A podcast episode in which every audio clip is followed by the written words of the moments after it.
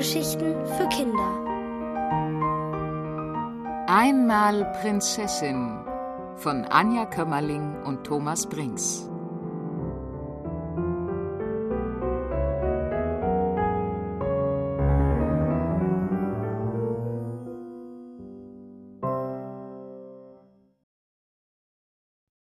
Frötz, der Drache. Fanny konnte es noch immer nicht glauben. Sie war tatsächlich eine Prinzessin, und das nur, weil sie es sich vor ein paar Tagen ganz fest gewünscht hatte. Jetzt saß sie mit ihrem Bruder Josch beim königlichen Frühstück, und zwei Diener schwirrten um sie herum. Noch etwas feine Schokolade? Noch etwas grobe Wurst? Fanny nickte und gab die Wurst heimlich an den dicken Otto weiter, seines Zeichens Mops und königlicher Schoßhund, der unter dem Tisch saß und freudig mit dem Schwanz wedelte. Hunde haben hier nichts zu suchen. Fannys gestrenge Gouvernante Frau Muffel marschierte herein, hob den armen Otto an seinem faltigen Nacken in die Höhe und schritt mit ihm Richtung Tür. Und denken Sie daran, Sie haben heute Schlossarrest. Schlossarrest. Pfuh! Dabei hatte Fanny gestern doch nur beweisen wollen, dass sie ein besserer Ritter war als ihr Bruder Josch. Schon gewusst? Wir gehen heute Drachen jagen, aber du musst leider hier bleiben. Josch grinste sie schadenfroh an, sprang auf und düste hinaus in die Freiheit. Drachen, pah, die gibt's doch gar nicht, rief Fanny ihm hinterher, aber da war er schon verschwunden. Einen einzigen gibt es noch, hörte sie jemanden sagen und drehte sich um. Lena, ihre Hofdame und beste Freundin, stand hinter ihr. Sogar hier im Schloss. Es heißt, dein Opa habe ihn vor langer Zeit gefangen. Wo ist er? Tief unten, wo kaum einer je hinkommt, antwortete ihre Hofdame. Meinst du nicht, das ist gefährlich? Ich dachte, er wäre gefangen, wischte Fanny ihre Bedenken beiseite, zog sie aus dem Speisesaal und machte sich mit ihr über dunkle Gänge und über Wendeltreppen auf den Weg in die Tiefe des Schlosses. Mit jeder Stufe, die sie hinabstiegen, wurde es kälter und muffiger. Als sie in einen Gang kamen, der nur schwach von einer flackernden Fackel erleuchtet war, flüsterte Lena Hier muss er irgendwo sein. Mutig tastete sich Fanny, gefolgt von ihr, Schritt für Schritt vorwärts, bis eine mit Eisen beschlagene Holztür ihnen den Weg versperrte. Und wenn er Feuer spuckt? fragte Lena. Durch die Tür drang rasselndes, pfeifendes Atmen an ihre Ohren, das in ein trauriges Heulen überging. Hört sich so ein gefährlicher Drache an? fragte Fanny, öffnete die Tür und betrat vorsichtig das Verlies des Schlosses, in dem der Drache hinter einem rostigen Gitter sein Dasein fristete. Er lag zusammengerollt in einer Ecke und sah alt und mager aus. Seine Augen waren geschlossen, er schien zu schlafen. Vorsicht, geh lieber nicht zu nah ran, warnte Lena Fanny trotzdem. Da klappte der Drache plötzlich seine Augen auf. Keine Bange, Fritz, der Drache tut euch nichts. Der kann ja sprechen, rief Fanny überrascht und wollte näher ans Gitter, doch Lena hielt sie auf. Bleib stehen, sonst grillt er uns. Tatsächlich richtete sich der Drache zu voller Größe auf. Er öffnete sein Maul, hauchte in ihre Richtung, und Fanny dachte schon, ihr letztes Stündlein hätte geschlagen. Doch statt Feuer schlug ihnen nur der lauwarme Atem des Drachen entgegen.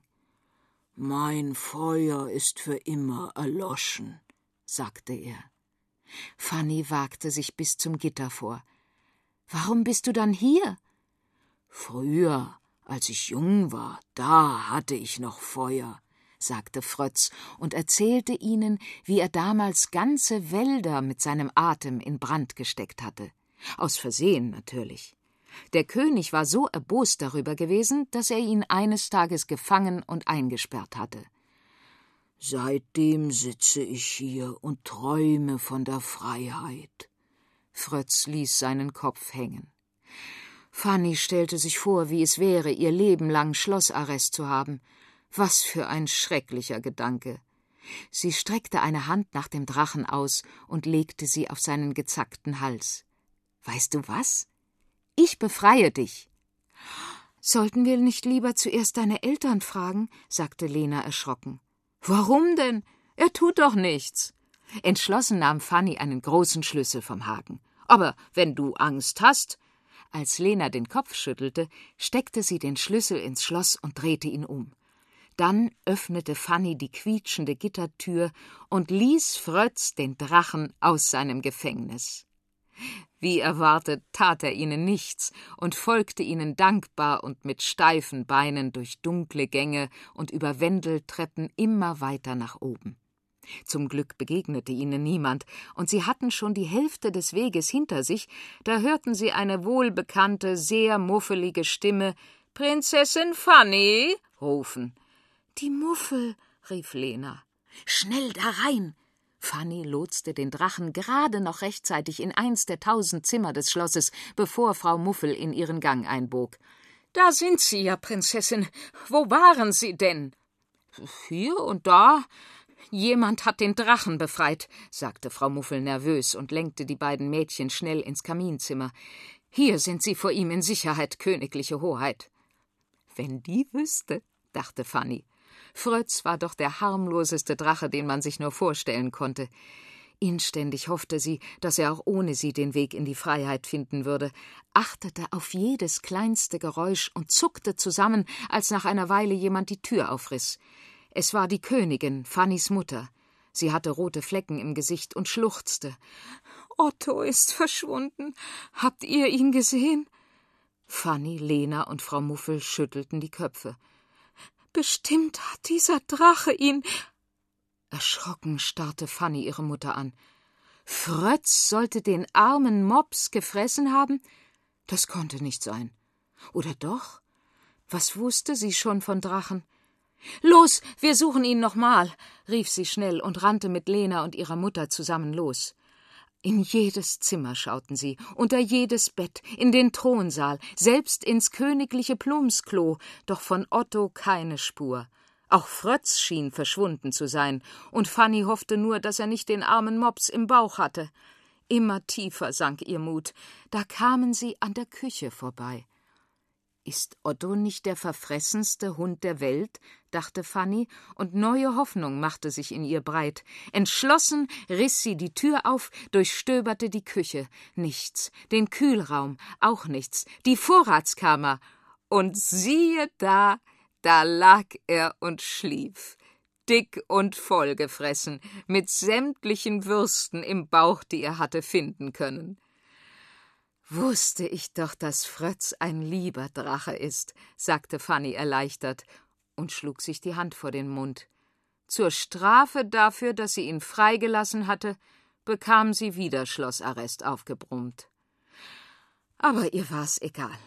Sie setzte sich aufs Bett und beobachtete durchs Fenster, wie Frötz der Drache überglücklich vorbeischoss, sich in den Himmel schraubte und in den Wolken verschwand. Fanny war sehr zufrieden. So musste es sein, wenn man eine Prinzessin war.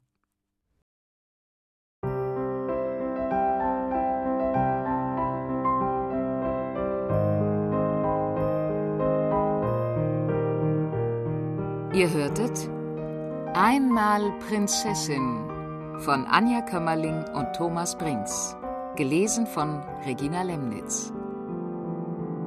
Ohrenbär Hörgeschichten für Kinder in Radio und Podcast.